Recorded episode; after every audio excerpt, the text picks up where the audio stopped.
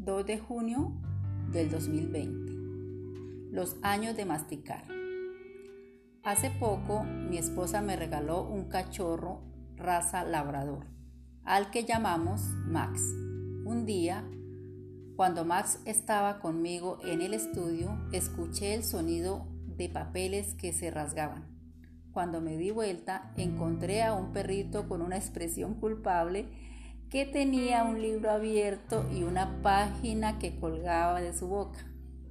El veterinario dice que Max está atravesando sus años de masticar. Cuando los cachorros pierden los dientes de leche y les van creciendo los permanentes, alivian el dolor de las encías masticando prácticamente todo. Debemos vigilar a Max para asegurarnos de que no esté trayendo o rasgando algo que pueda dañarlo. Y le señalamos alternativas saludables.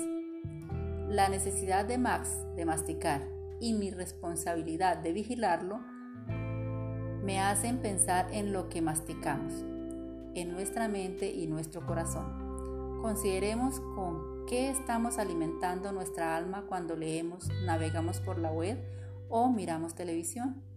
La Biblia nos exhorta Desead como niños recién nacidos la leche espiritual no adulterada para que por ella crezcáis para salvación.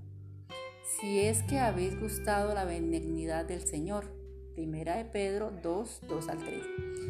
Si queremos crecer como seguidores de Cristo, necesitamos llenarnos a diario de la palabra y la verdad de Dios. Solo así podemos alcanzar la madurez en Él. Vamos a destacar esta frase que dice acá, Señor, ayúdame a tener hambre de ti y de tu palabra.